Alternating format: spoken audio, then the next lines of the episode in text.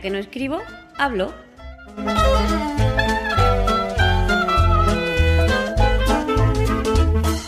Un podcast de accesibilidad, tecnología o cualquiera sabe.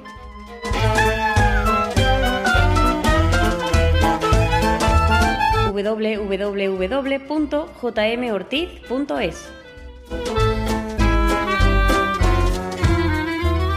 ¿qué tal? Muy buenas y bienvenidos a un nuevo episodio de Ya que no escribo hablo.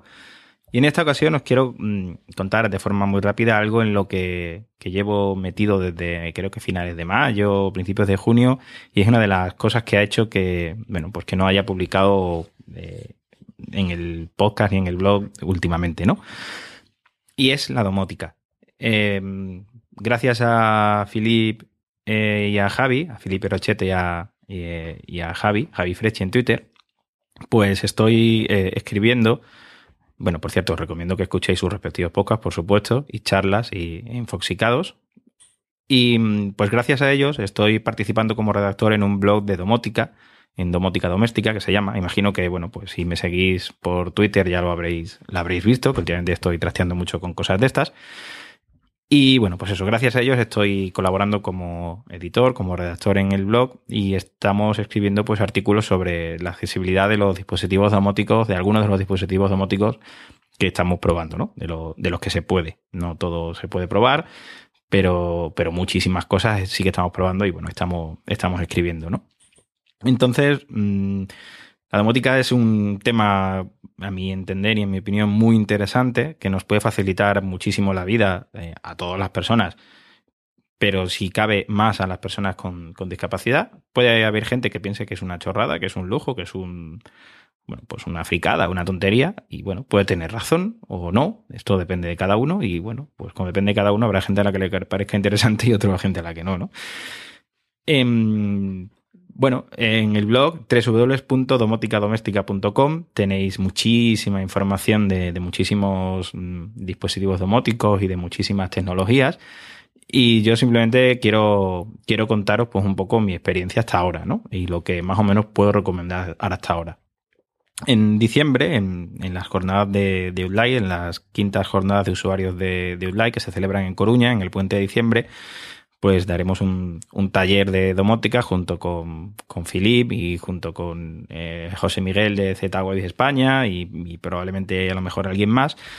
Y contaremos pues un poquito pues eso, qué es la domótica, eh, los diferentes protocolos de comunicación que, que, hay y en qué nos puede ayudar a nosotros, a las personas ciegas, ¿no? Y bueno, pues haremos demos allí con, con aparatos y con cacharros in situ para que la gente pueda tocar y pueda eh, pues ver in situ realmente lo que se consigue, ¿no? Yo por ahora, eh, lo con lo que me estoy quedando son dos soluciones por ahora que, que, que, he probado y son las únicas que más o menos yo puedo recomendar, porque son las únicas que nos permiten un poquito de autonomía a la hora de, de gestionarlas, una más que otra, y ahora veréis. Y las dos se basan en la tecnología de comunicación Z-Wave. Z-Wave, yo no soy un experto y probablemente Filip y José Miguel lo expliquen muchísimo mejor que yo en la jornada de, de. Z-Wave es un, un, dispositivo, o sea, un dispositivo, un protocolo de comunicación inalámbrico, algo parecido, por compararlo con algo, pues a una red Wi-Fi, aunque no es Wi-Fi, es una red eh, o, o Wi-Fi o radiofrecuencia, algo parecido así y es una red mallada. ¿Esto qué quiere decir? Pues que los diferentes dispositivos se comunican entre sí y aparte de, comunicarse entre sí, pues eh, extienden la red, ¿vale? Son emisores y receptores. Entonces, esta, ¿esto en qué se basa? Se basa en que tiene que haber, digamos, un servidor, un controlador domótico, una central, que es a la que se, a la que se conectan los diferentes dispositivos y esta central es la que gestiona la domótica, ¿vale? Eh, yo os voy a comentar de forma muy rápida dos soluciones que, una de ellas es una central en sí y otra es un pincho USB que se conecta a un, Mac, a un ordenador Mac que convierte el ordenador en una, en una central. Comenzando por esta última, es un pincho USB muy chiquitito, es como un modo en 3G, más o menos, que se conecta, yo lo he probado con un Mac mini, y bueno, convierte el ordenador en una central domótica. Para utilizarlo, eh, se utiliza mediante un software que se llama Indigo, o Indigo, realmente no sé cómo se, cómo se pronuncia, eh, se escribe tal y como, se, como suena, Indigo, sin H ni nada. Y es un software que es prácticamente accesible a un 100% en, en Mac. y además su uso es muy fácil porque utiliza muchos controles estándares del sistema, con lo cual quien sepa utilizar un, Mac va a saber utilizar eh, Indigo porque la interfaz es prácticamente eh, igual a la del sistema o a la de las aplicaciones del sistema, es decir, con tablas, interactuando y tal. De todas maneras, en el blog tenéis una, demo de un artículo sobre la accesibilidad de Indigo y una demo de, la aplicación, una videodemo con audio, o sea que podéis escuchar cómo se maneja eh, VoiceOver en, en esta aplicación. Este software reconoce el pincho USB y como los diferentes dispositivos están vinculados a este pincho, pues los maneja desde, desde ahí y es perfectamente accesible pues crearnos escenas, eh, encender las luces, apagar las luces, bueno, todo lo que se puede hacer con una central domótica, ¿no? El software es de pago, son, me parece recordar que 150 160 euros, pero bueno, eh, más el pincho que pueden puede ser unos 60 euros, pues a lo mejor por 210 euros tenemos una central domótica que más o menos, siempre que tengamos un Mac, claro, que más o menos es lo que te suele costar eh, pues el, el Mac. Perdón, el Twitter, me ha sonado. es lo que te suele costar el, el, equipo. Voy a desconectar este cablecito por aquí que me está dando ahora. Perdón, ¿eh? 150 euros del software más 60 del, del pincho son 210 euros, que más o menos es más barato incluso de lo que te cuesta una central domótica eh, estándar, digámoslo así. Siempre que tengamos un Mac, claro, si ahora tenemos que sumar el precio del Mac, pues hombre, ya se nos va. ¿Cuál es el problema? Bueno, problema inconveniente, pues uno, que el Mac tiene que estar encendido 24 horas, mm, si no, no funciona, obviamente. Dos, la aplicación móvil es accesible, pero lleva sin actualizarse desde el 2010 e incluso todavía no está adaptada a la pantalla del iPhone 5 Funcionar, funciona, bien, pero mm, no sé, me da no me da un poco de confianza, o sea, no me da demasiada confianza, pero bueno, mm, la van a actualizar y según los contactos que he tenido con ellos, no tienen intención de que deje de ser accesible, ¿vale? Entonces, si os interesa, es un sistema que es totalmente funcional, ¿vale? Totalmente funcional y bueno, funciona muy, muy bien. La velocidad de respuesta es buenísima casi no has terminado de darle al, al botón del, del, teléfono o del ordenador, ya se ha ejecutado la orden, o sea que muy bien. Y la configuración de las escenas y de, y de los dispositivos es muy fácil, muy fácil. Leeros el artículo y mirad el, el vídeo que grabé y veréis que que es muy fácil. Y funciona muy, muy bien. Es una solución para quien tenga un Mac muy, muy, muy recomendable. Y es la única solución actualmente en el mercado, a noviembre del 2014, que es totalmente accesible eh, para configurar por una persona ciega. Es la única opción que nosotros hemos encontrado, que no quiere decir que no haya más, que permite gestionar de forma autónoma tu central sin depender absolutamente de nadie. ¿Vale? Con un poquito de, bueno, de aprendizaje en el mundo de la domótica, pues es la que, o sea, la podéis configurar sin ningún tipo de problema. Otra cosa que no me gusta es que eh, los plugins que se le pueden instalar a, a este mm, controlador, pues mm, tienes que descargarlos de un foro y está totalmente todo en inglés y bueno, puede ser un poco complicado al principio, pero una vez que lo tienes configurado y una vez que lo tienes montado y sobre todo si te gusta el, cacharreo y te gusta investigar estas cosas, es una solución muy, muy, muy buena, muy recomendable. La segunda solución que, mm, que os comento es una central domótica al uso, o sea, es un cacharro que de tamaño puede ser como un Mac mini, eh, chiquitito, es incluso a lo mejor más pequeño que un disco duro de tres y medio, de estos portátiles que se conectan por USB, que se conecta a la red eléctrica y al router. ¿Vale? Eh, es una central también en domoticadoméstica.com. Si buscáis por edomus con dos es, e e d o m u s tenéis toda la información. También tenéis varios artículos de accesibilidad y en este caso, ¿qué pasa? Que la aplicación, toda la gestión de configuración de la central, de los dispositivos y de la configuración de, escenas y tal, se hace a través de la web. La web actualmente no es accesible, ¿vale? Es muy, muy, muy inaccesible y, bueno, no la podemos utilizar de forma autónoma. Mm, si tenéis algo de resto visual o si podéis eh, conseguir que alguien os eche una mano para, para configurarla, eh, genial porque el funcionamiento es espectacular, es buenísimo. Y el equipo de desarrollo de Domus está súper pendiente de los usuarios y acepta mogollón de,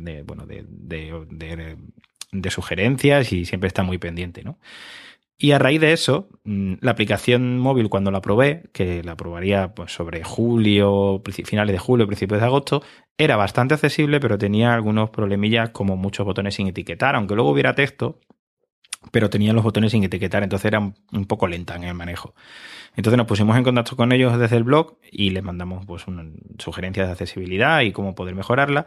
Y a principios del mes de noviembre han actualizado la, la aplicación y es, bueno, es espectacular. Le queda algún botoncillo sin etiquetar para volver atrás en alguna pantalla, pero por lo demás, ahora mismo es perfectamente accesible, perfectamente manejable, funciona genial y pues tienes acceso a, a todo, a todos los datos de los dispositivos que tú tengas.